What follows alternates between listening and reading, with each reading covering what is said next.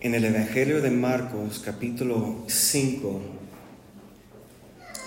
tenemos algo, un día en la vida de Jesús que el apóstol Juan dice que si, si escribieran todo lo que hizo Jesús en su vida, que todos los libros del mundo no puede contener lo que hizo, porque Jesús era activo todos los días siendo guiado por el Espíritu Santo, él estaba lleno de la voz de Dios. Y una cosa que tenemos que recordar es que todo lo que hizo Jesús en su cuerpo humano fue para nosotros un ejemplo. nosotros no debemos decir que Jesús era Dios y por eso que tenía el poder para echar fuera demonios o para sanar a gente, Jesús despojó de su divinidad. Filipenses capítulo 2. Y tomó la forma de un siervo, un ser humano. Y no comenzó su ministerio hasta el día que fue lleno del Espíritu Santo, cuando fue bautizado en el agua. El Espíritu Santo descendió una voz habló de los cielos diciendo que este es mi Hijo amado y fue enviado en este momento por el Espíritu Santo desierto para vencer la tentación de Satanás. Y comenzó después de predicar arrepentidos, porque el reino de Dios está cerca. Y desde entonces comenzó a sanar, echar fuera demonios. Y lo que vamos a ver aquí es una historia que a lo mejor para nosotros será extraño ver si eso pasa con nosotros, pero todavía hoy en día esos tipos de cosas pasan. Pero fue un día común en la vida de Jesús. Marcos capítulo 5, vamos a comenzar leyendo desde verso 1. Dice, vinieron hablando de Jesús y sus discípulos vinieron al otro lado del mar, a la región de los Jarenenos. Y cuando salió él de la barca, enseguida vino a su encuentro dos, ah, perdón, de los sepulcros, un hombre con un espíritu inmundo, un demonio, algo que le estaba atormentando, vamos a ver adelante que tenía, este hombre tenía su morada en los sepulcros, lugar de la muerte, separado de la sociedad. Nadie podía atarle, ni aun con cadenas, una fuerza sobrenatural. Porque muchas veces había sido atado con grillos y cadenas, mas las cadenas habían sido hechas pedazos por él y desmenuzados los grillos y nadie le podía dominar. Y siempre de día y de noche andaba dando voces en, las, en los montes y en los sepulcros, heriéndose con piedras. Pero mire verso 6. Cuando vio pues a Jesús de lejos, corrió y se arrodilló ante él. Y clamando a gran voz dijo, ¿quién, oh perdón, qué tienes conmigo Jesús, Hijo del Dios Altísimo? Te conjuro por Dios que no me atormentes, porque le decía, sal de este hombre, espíritu inmundo. Y le preguntó, ¿cómo te llamas? Jesús ahora está hablando con el espíritu inmundo, ¿cómo te llamas? Y respondiendo diciendo, Legión me llamó, porque somos muchos, y le rogaba mucho que no los enviase fuera de aquella región. Estaba ahí cerca del monte un gran acto de cerdos paciendo. Y le rogaron todos los demonios, diciendo, envíanos a a los cerdos para que entremos en ellos. Y luego Jesús les dio permiso. Y saliendo aquellos espíritus inmundos, entraron en los cerdos, los cuales eran como dos mil. Dos mil cerdos. Y él apta de, se, se precipitó en el mar por un despendedor, despendedero y en el mar se ahogaron. Y los que apacentaban los cerdos huyeron y dieron aviso en la ciudad, en los campos, y salieron a ver qué era aquello que había sucedido. Y vienen a Jesús y ven al que había sido atormentado del demonio, que había tenido la región sentado vestido en su juicio cabal y tuvieron miedo. Y les contaron los que lo habían visto como le había acontecido al que había tenido el demonio. Mira lo que dice esa frase, él al que había tenido el demonio y lo de los cerdos, y comenzaron a rogarle que se fuera de sus contornos. Al entrar en la barca, el que había estado endemoniado le rogaba que le dejase estar con él. Mas Jesús no se lo permitió, sino que le dijo, vete a tu casa, a los tuyos, y cuéntales cuán grandes cosas el Señor ha hecho contigo y cómo ha tenido misericordia de ti. Y se fue Jesús y comenzó a publicar, pues el hombre se fue de Jesús, comenzó a publicar en Decápolis cuán grandes cosas había hecho Jesús con él y todos se maravillan. En este día Jesús fue a una región que por regular no iba a visitar a predicar. Pero tenía algo dentro de él, el espíritu, empujándole a hacer el viaje. Yo creo que cuando Jesús despojó de su divinidad, no creo que Jesús supo todo en su cuerpo, como Dios sabe todo. Pero el Espíritu Santo le daba muchas veces este conocimiento o ciencia como para poder leer el corazón, escuchar los pensamientos de todo. Pero yo no creo que él estaba haciendo eso como Dios, sino yo creo que Dios puede dar a nosotros como un don del Espíritu y, muchas veces Dios puede revelar aún a nosotros los pensamientos de los corazones de los hombres.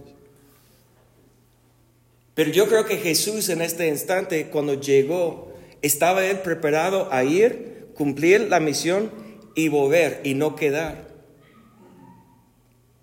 Pero ¿qué pasó? Como la gente de aquella región rechazaba a Jesús viendo, estaba, dice, dice aquí que tenía miedo por lo que pasó con el hombre en vez de glorificar a Dios, en vez de dar gracias a Dios por que ya es sano, está en su juicio cabal, ya está completamente liberado, están rechazando a Jesús. No eran judíos porque los judíos no tenían cerdos. Entonces, eso fue, si recuerda que Jesús dijo, declaró que yo he sido enviado a las ovejas perdidas de la casa de Israel. Pero en ese entonces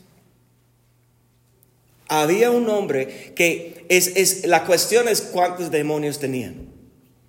Porque un demonio, un espíritu inmundo respondió diciendo, me llamo legión. Pero una legión en aquellos tiempos de los romanos era una batalla ah, como de, ah, sí, de los, del ejército de más de entre dos mil o seis mil soldados. ¿Y cuántos cerdos fueron enviados? Dos mil. Pero un demonio habla, un espíritu inmundo habla diciendo que me llamo legión porque somos muchos. Entonces el hombre no tenía un demonio. Mínimo probablemente tenía dos mil o aún más. Y piensas, ¿cómo es posible? ¿Dónde cabe? Bueno, un espíritu como puede manifestar en, en un tamaño diferente, pero puede comprimirse a como un punto de, un punto tan, tan pequeño. ¿Y dónde duerme o dónde mora? Es la palabra, perdón. ¿Dónde moran los demonios? En el cuerpo. Tiene deseos físicos, deseos terrenales, deseos, y como puede tener influencia sobre una persona. Ahora, en otras traducciones a veces dice aquí como son poseídos por, como, tiene, como los demonios tienen posesión sobre el cuerpo. Pero no creo que es la mejor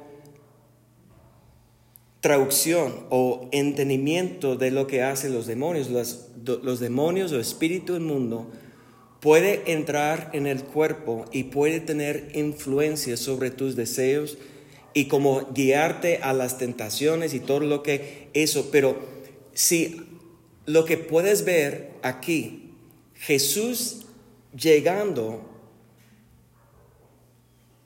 el hombre vino a Jesús, ¿sí o no? Jesús no fue a buscarle en los sepulcros. Jesús no fue a buscar este hombre. ¿Quién buscó a quién? El hombre, viendo a Jesús desde lejos, fue corriendo hacia a Jesús. Ahora, ¿cuántos creen que los demonios querían acercar a Jesús? Porque los demonios dicen que sabemos quién eres, eres el Hijo de Dios. Y Jesús siempre está reprendiendo a los demonios, diciendo que cállense, que no permitiéndoles que hablar los demonios de quién era Él. Entonces, ¿cuántos creen que este hombre fue corriendo hacia a Jesús por la influencia de los demonios o la influencia del espíritu inmundo? Pues yo creo que no. Porque de hecho, si podemos ir a, Juan capítulo 6, verso 44, mire lo que dice Jesús. Juan 6, 44.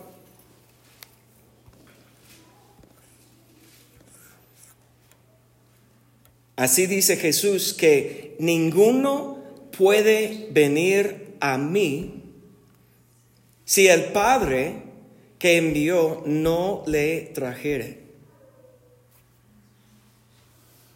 Entonces, ahora, ¿cuántos creen que fue los demonios que enviaron a él a buscar a Jesús? Yo no creo. Yo creo que el Padre, a través del Espíritu Santo, viendo la condición de ese hombre y posiblemente escuchando el clamor de ese hombre de querer ser sano, libre de la influencia, de la opresión que Satanás tiene en su vida, el Espíritu Santo primeramente habló a Jesús, tienes que entrar en el barco y tienes que cruzar al otro lado del mar. ¿Cuántos creen que fue fácil viajar en aquellos tiempos?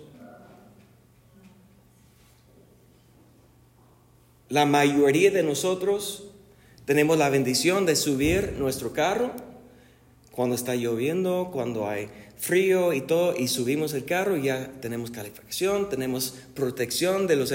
Pero en un barco estás expuesto. Si viene la tormenta, porque cuando ellos regresaron, pasaron la tormenta.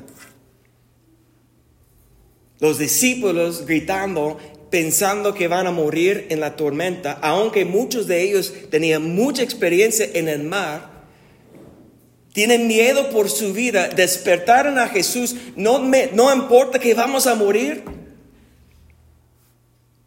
Jesús dice, ¿dónde está tu fe? Cálmense, amigos, tranquilos. Pero mira, Jesús estaba dispuesto de subir el barco, ir hasta el otro lado del mar, pasar cualquier tormenta, hacer lo que era necesario para una persona. Cuando todos los demás le rechazaron, todos los demás no recibieron su palabra, yo creo con todo mi corazón, cuando Dios habló con Jesús, tienes que ir al otro lado. En el mismo tiempo, el Espíritu Santo estaba respondiendo al clamor, a la oración de un gentil, con miles de demonios, diciendo que yo quiero ser libre. Yo quiero ser sano, yo quiero ser restaurado. Y mira todo el esfuerzo que hizo Jesús para llegar con una persona, un hombre. Cuando él vio Jesús, fue corriendo hacia Jesús. Cuando se presentó delante de Jesús, se cayó de rodillas. Esa es la posición de adoración. ¿Cómo es posible que alguien que es posesión del diablo puede inclinar, arrodillarse y adorar a Jesús?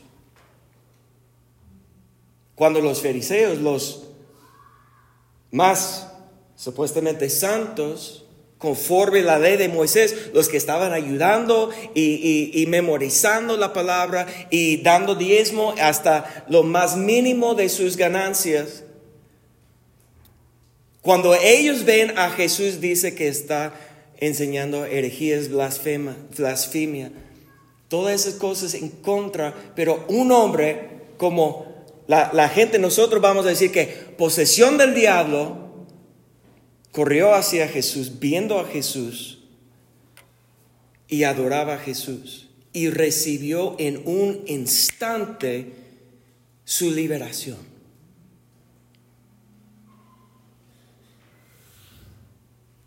Porque la primera cosa que Dios está viendo no son nuestras obras. Ahora, ¿nuestras obras importan?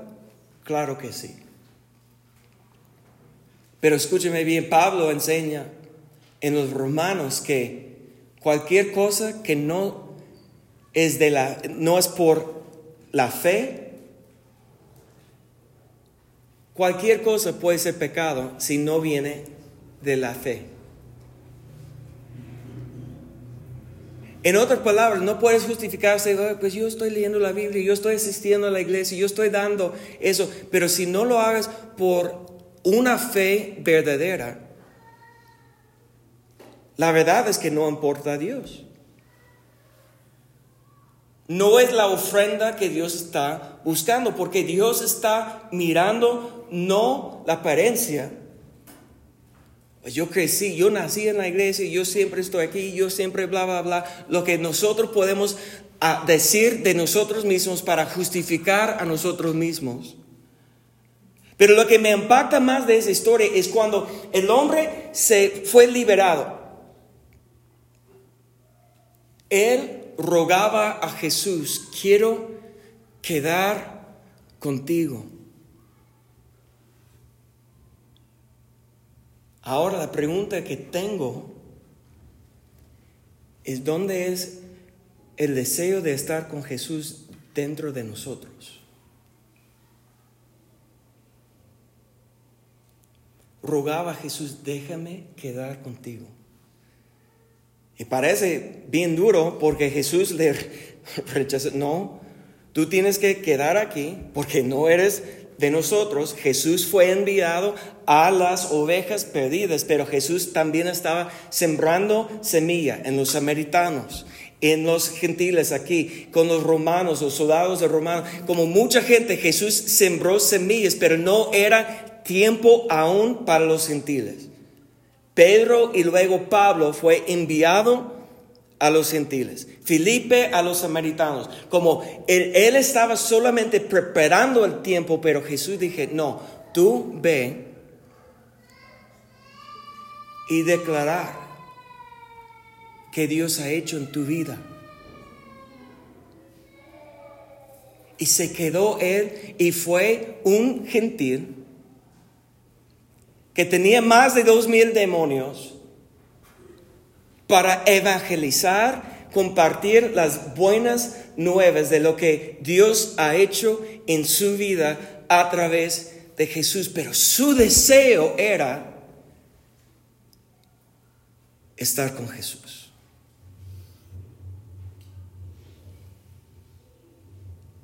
Y eso es lo que quiero preguntar a nosotros mismos. ¿Cuántos de nosotros realmente tenemos deseo de estar con Jesús? Y no estoy hablando de morir y ir al cielo.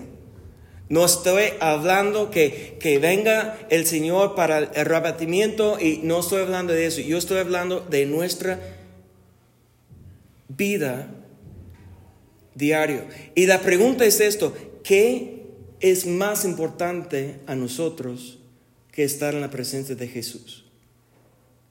Estaba estudiando el libro de Hebreos y vamos a Hebreos por un momento, capítulo 1, porque lo que está pasando en el libro, en la carta que los apóstoles, no sabemos exactamente quién escribió esa carta, pero esa carta fue enviado a creyentes de Jesucristo de los judíos. Por eso se llaman hebreos, porque su audiencia, los que están escuchando, leyendo la carta, son judíos. Judíos que convirtieron al nombre del Señor Jesucristo, creyeron que Él era el Hijo de Dios, que murió en la cruz, resucitó al tercer día, pero por causa de las persecuciones, porque en estos tiempos si eres judío y quieres reconocer a Jesús como tu Señor y Salvador, fueran echados fuera de las sinagogas, no permitido, después de un tiempo no fueran permitidos en el templo y muchas veces sus propias family, family, salió el gringo, perdón, su propia familia le rechazaron. ¿El apóstol Pablo tenía esposa? Nunca se menciona, pero para ser fariseo era costumbre tener esposa. Entonces, ¿por qué nunca se menciona esposa? Es posible que su familia, su esposa, hasta su esposa, le rechazaron. Y fuera legal entre los judíos porque él era como muerto, como adorando otro Dios, como ellos llamaban Jesús otro Dios. Entonces es posible que él no solamente era soltero toda la vida, que perdió su familia por causa del nombre de Jesucristo. Pero aquí en Hebreos lo que, lo que sabemos es que ellos están muchos pensando que no aguantar la persecución y todo lo que el rechazo de su pueblo, que iban ellos a dejar a buscar a Dios a través de Jesús y volver a su religión de judaísmo, volver al templo intentar de eso. Y está escrito a ellos para convencerles que Jesús es mejor. Que, que Jesús es superior. Mire lo que en Hebreos capítulo 1 dice Dios habiendo hablado muchas veces y de muchas maneras en otro tiempo a los padres por los profetas, en estos postreros días nos ha hablado por el Hijo, a quien con constituyó heredero de todo y por quien asimismo hizo el universo, el cual siendo el resplandor de su gloria y la imagen misma de su sustancia y quien sustenta todas las cosas con la palabra de su poder, habiendo efectuado la purificación de nuestros pecados por medio de sí mismo, mire lo que dice, se sintió a la diestra de la majestad en las alturas, hecho tanto, mire lo que dice, superior a quién? A los ángeles. Como los hebreos creyeron, la mayoría, los fariseos creyeron que Moisés recibió la palabra de Dios por medio de los ángeles. Los saduceos no creyeron en los ángeles, pero los fariseos, que eran más fuertes, Y eso es lo que dice en Hechos. Si quieres, no tengo la cita en mi, memoria, pero como la revelación fue a través de los ángeles. Porque ¿qué es un ángel? La palabra ángel en el hebreo quiere decir mensajero. Enviado con un mensaje. Entonces, ¿cómo Dios habla? Dios envía su palabra a través de alguien que puede hablar y se llama ángel. Si es la presencia mismo de Dios o si es a través de otro ser creado por Dios enviado, Dios habla a través de mensajero. Esa palabra hebreo a español o griego a español es ángel.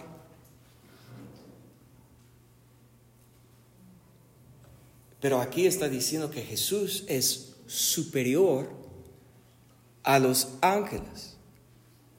Pero en aquellos días ellos dicen que nosotros somos discípulos de Moisés. Entonces mira que vamos a capítulo 3. Por tanto, hermanos santos, participantes del llamamiento celestial, considerad el apóstol y sumo sacerdote de nuestra profesión, Jesucristo, el cual es fiel al que le constituyó como también lo fue Moisés en toda la casa de Dios, porque de tanto mayor gloria que Moisés es estimado digno este, cuánto tiene mayor honra que la casa que el que la hizo, porque toda casa es hecha por alguna, pero el que hizo todas las cosas es Dios, y Moisés a la, a la verdad fue fiel en toda la casa de Dios como siervo para testimonio de lo que se iba a decir, pero Cristo como hijo sobre la casa, la cual casa somos nosotros, si retenemos firme hasta el fin la confianza y el gloriarnos en la esperanza que está enseñando aquí, que Jesús es superior aún de Moisés. Porque mira, tienes que entender, en, en, en aquellos tiempos, lo que ellos estaban confiando era en la ley, en el Antiguo Testamento, en lo que fue entregado a Moisés por medio de los ángeles. Pero lo que están diciendo es que Jesús es superior a los ángeles, a Moisés. Pero la pregunta para ustedes el día de hoy, en tu vida, ¿Jesús es superior a tus afanes? A tus preocupaciones, a tus deseos, a tu comodidad? E, e, esa es la pregunta, porque ninguno de nosotros estamos discutiendo sobre ángeles o Moisés, ¿correcto? Entonces, porque cuando estamos leyendo la palabra, siempre tenemos que preguntar, ¿cómo esto aplica a mi vida? Si están haciendo un argumento que Cristo es superior a los ángeles, Cristo es superior a Moisés, para nosotros, ¿cómo eso puede aplicar si no estamos discutiendo sobre ángeles o la ley? ¿Qué es más importante en tu vida que Jesús? ¿Cuál es el deseo más importante en tu vida Jesús. Y quiero terminar rápido con otro ejemplo de la vida de Jesús. Vamos a Lucas capítulo 7.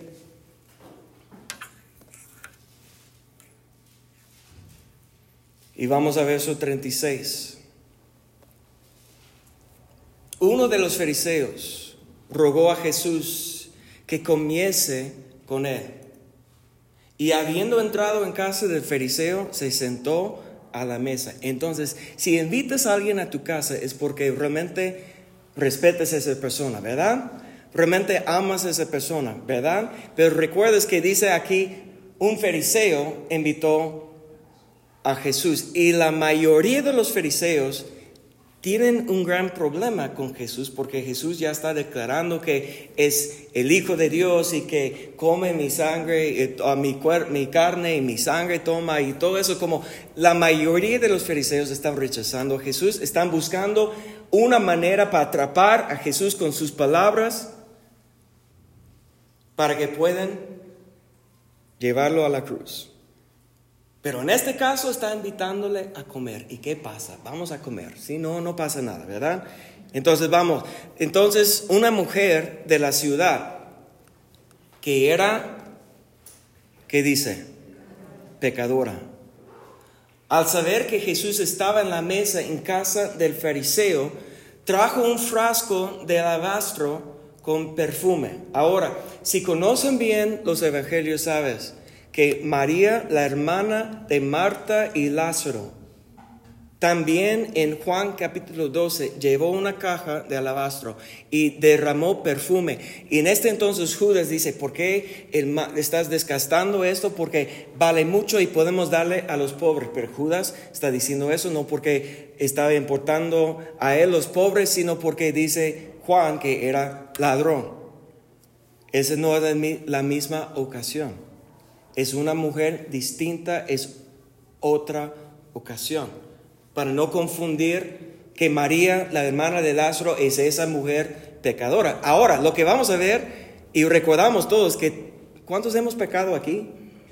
¿Qué dice la palabra? Palabra que todos hemos pecado, estamos destruidos de la gloria de Dios. Pero esta mujer no es María, hermano de, hermana de María, de Marta y Lázaro, sino es al saber que Jesús estaba en la mesa con el fariseo, trajo un frasco alabastro con perfume, estando detrás de él a sus pies llorando. Comenzó a regar con lágrimas sus pies y los enjugaba con sus cabellos y besaba sus pies y los ungía con el perfume. Y cuando vio esto al el fariseo que le había convidado, dijo adentro de sí, este si fuera profeta, conocería quién y qué clase de mujer es que le toca, que es pecadora. Ahora vamos a ver que el Espíritu Santo da a Jesús revelación de pensamiento del corazón del fariseo. Entonces respondiendo Jesús le dijo, Simón, una cosa tengo que decirte. Y él le dijo, di maestro, qué hipócrita, porque mira, él en su corazón está diciendo, si es profeta, si me explico, pero con la boca, maestro, dime, dime maestro. Y un, ok, entonces Jesús responde, un acreedor tenía dos deudores. El uno le debía 500 denarios Denario es una cantidad enorme, probablemente como salario de un año. 500 años de salario es su deuda. Y el otro 50. Y no teniendo ellos con qué pagar, perdonó a ambos. Di pues, ¿cuál de ellos le amará más? Y respondiendo el fariseo Simón dijo, pienso que aquel a quien perdonó, perdonó, más. Y Jesús le dijo, rectamente has juzgado. Mira, es impresionante que un fariseo que está juzgando la mujer pecadora, está juzgando Jesús, no es profeta, no es de Dios, está juzgando a ellos mal, pero en este caso está juzgando bien. bien rectamente has juzgado. Pero Jesús vuelto a la mujer y dijo a Simón, ¿ves esta mujer? Jesús no está llamándole pecadora. ¿Ves esa pecadora? Jesús está hablando porque la palabra mujer es con mucho respeto en aquellos tiempos. Jesús dice, yo entré a tu casa y no me diste agua para mis pies. Dar agua para lavar los pies era el trabajo del siervo más bajo de la casa, pero era costumbre. Porque andaba en sandalias y, con las calles de, polvo y siempre entrar en la casa antes de entrar lavar los pies. Jesús entró a su casa. Recuerdas que invitó a Jesús a su casa, pero él no respetaba a Jesús desde el principio, porque él no apreciaba a Jesús ni para darle lo mínimo como lavar sus pies.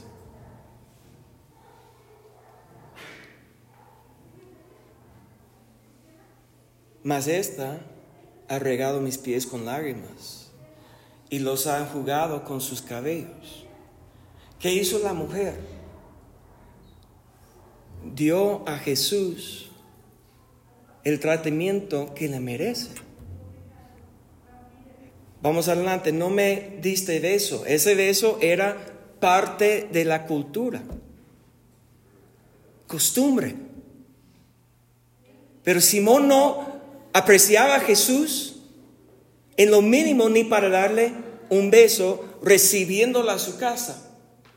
Todo eso me, me, dice a mí que él invitó a Jesús intentando de atraparlo en algo que no fue sincero. Pero mi pregunta es, ¿cuántos de nosotros estamos buscando o invitando a Jesús sinceramente porque apreciamos, porque amamos a Él tanto, o si es porque queremos algo de Él?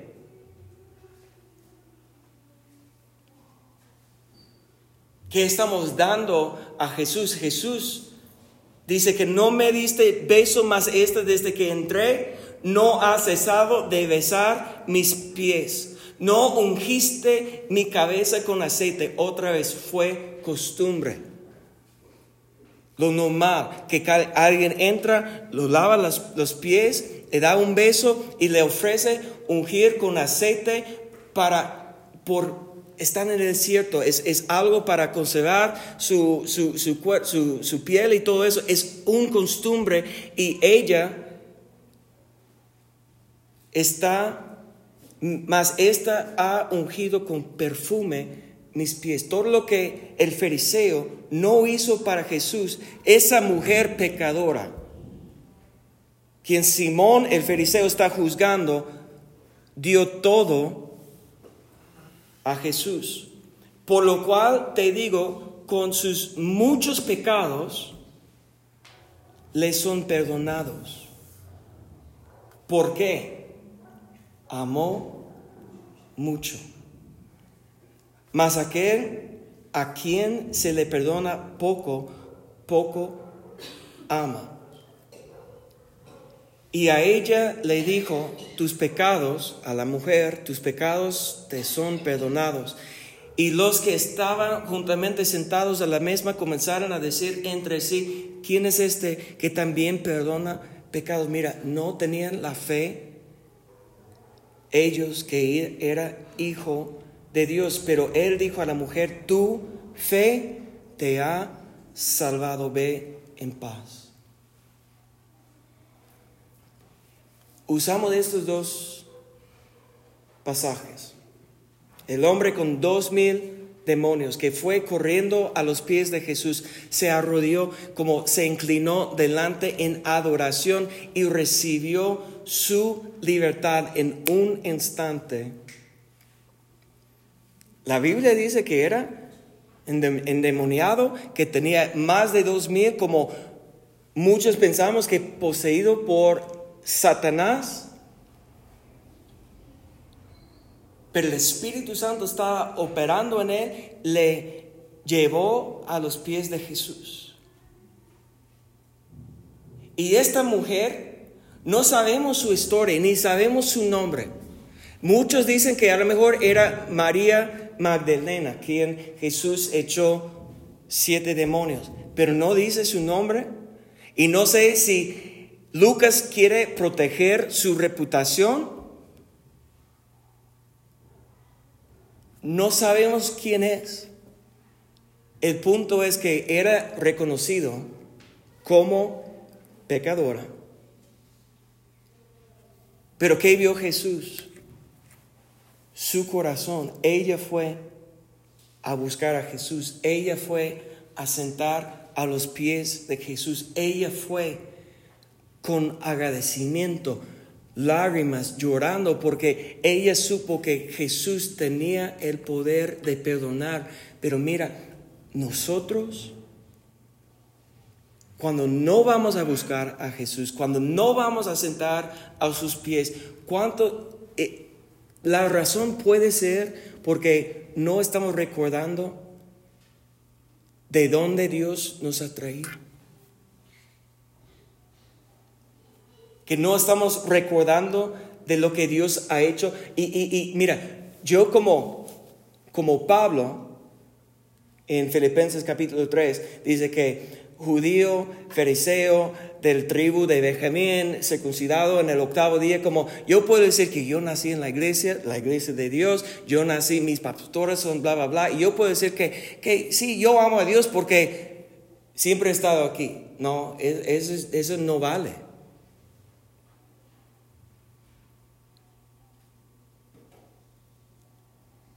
Tenemos que amar a Dios porque todos tenemos que reconocer cuánto hemos fallado a Dios, cuánto hemos pecado y que merecemos la separación de Dios para la eternidad. Ninguno de nosotros, Dios está diciendo, mira qué buen hijo, ya tú sí mereces mi salvación. La salvación es rescatarnos de, del pecado, de la esclavitud del pecado que nos tiene separados de Dios para la eternidad. Pero el momento que olvidamos cuánto necesitamos a Jesús, no tenemos el amor ni el respeto que Jesús merece.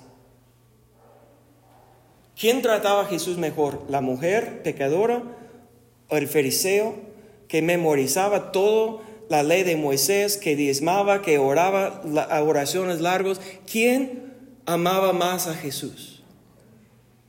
Mira, esto es lo que el fariseo juzgaba bien. El que ha sido perdonado mucho va a amar bien, pero no puede él reconocer que él tiene una deuda con Dios más grande que puede imaginar.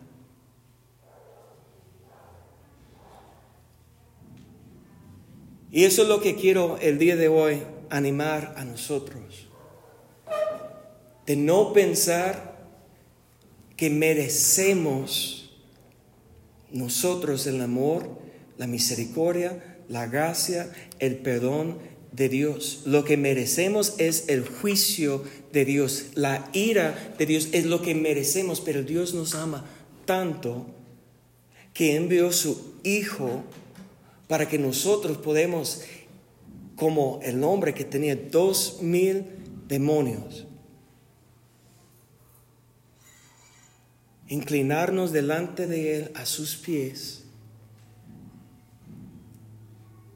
y entregar nuestro pecado, nuestras dudas, nuestra incredulidad, todo a los pies de Cristo, nuestro afán, nuestras preocupaciones, porque eso es lo que quiero preguntar, ¿qué es más importante a ti que Jesús? ¿Qué es superior en tu vida que Jesús? ¿Qué te está estorbando de pasar 15 minutos al día con la Biblia abierta? ¿Qué te está estorbando?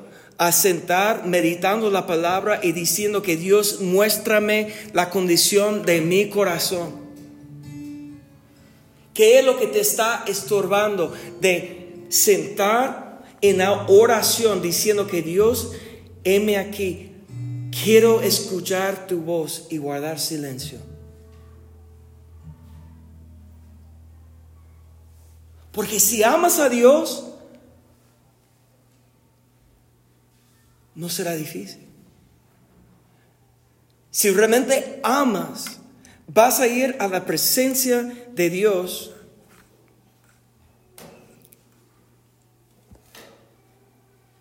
con una expectativa que Dios te va a hablar, una expectativa que Dios va a manifestar contigo, que Dios te va a librar, que Dios te va a sanar, que Dios va a hablar contigo. Y eso es lo que necesitamos el día de hoy, preguntar a nosotros mismos, ¿qué es? que es más importante en mi vida que Jesús?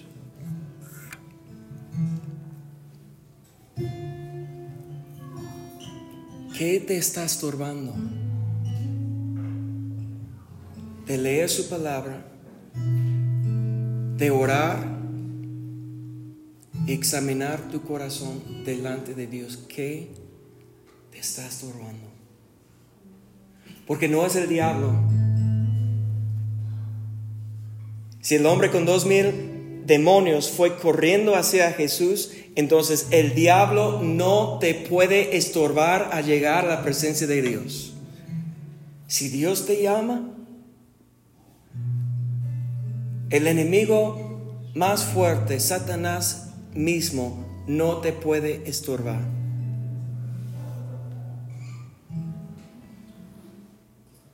¿Qué te está estorbando? Padre, en el nombre de Cristo Jesús, que en este día, Señor, entregamos nuestra vida a ti por completo. Con una decisión que no vamos a permitir nadie ni nada estorbarnos de llegar a tu presencia en adoración, en oración, en meditación de tu palabra. Que te vamos a exaltar más alto, superior a cualquier cosa en nuestra vida. Exaltado a la prioridad de nuestra vida, más importante que nuestra familia, más importante que nuestro trabajo, más importante de nuestros deseos, nuestras pasiones.